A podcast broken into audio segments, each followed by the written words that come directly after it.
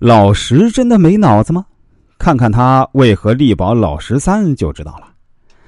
在节目中啊，我一直说《雍正王朝》这部剧中呢，人精很多，戏精也很多。以这部电视剧的角色来说呀，可以说是人精特别多，没一个简单之辈。因为啊，太简单的人往往活不过一集就领盒饭去了。可以说啊，每个角色或多或少都有自己的亮点，有着自己的绝活。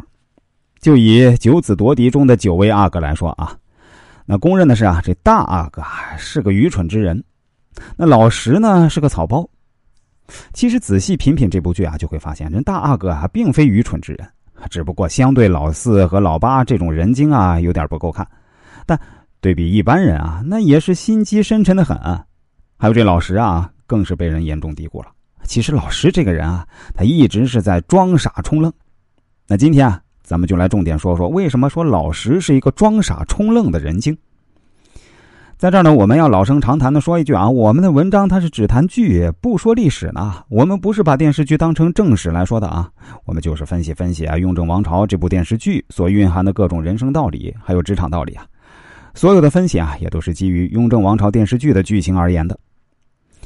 那首先啊，这老石人精不人精啊？看他第一个力保老十三就知道了。那众所周知啊，那老十是属于八王派系的啊，这跟老四还有老十三啊，他是不对劲儿的。但是呢，在一废太子之际啊，老十四和老八伪造太子的亲笔信，制造太子兵变的假象，这老十三啊被诬陷成为太子最大的帮凶，因此呢被关起来。这时候啊，这老十是出人意料第一个出来力保老十三，说老十三不是这种人。不可能调兵谋反的，老石这么一带头啊，反应过来的老四马上以身家性命担保啊，其他阿哥呢也纷纷响应啊，除了大阿哥，那都来保老十三。哎，通过这个可以看出啊，老石这个人呢还是有着好的一面，虽然平常跟这老十三不对劲儿，但关键时刻他不会落井下石，反而会仗义直言。以电视剧对人物刻画来看啊，雍正王朝的刻画手法无疑很高明。因为很多电视剧对于人物的刻画，莫过于是非黑即白，也就是说啊，黑的人物是彻底的很黑，白的人物啊，那就白的完美无瑕。而实际上，很多人物啊，并非是简单的非黑即白可以概括的。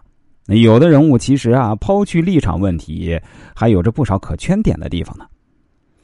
在这点刻画上啊，雍正王朝就很不错。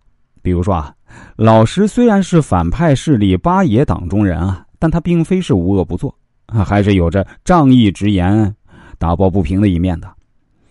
以剧情深入来看啊，其实老石这种做法呢，他还有一个目的，那就是啊，第一时间以这种方式啊来自保。为什么这么说呢？我们来具体说说当时的情况，大家就知道了。虽然太子和老十三被诬陷了，但康熙在张廷玉的提醒下，其实马上就有所怀疑了。因此啊，让张廷玉出去问老十三的话，并且啊，让老十三看那张调兵手谕。老十三啊被诬陷了，自然很迷茫，不知道那张手谕，所以他很激动。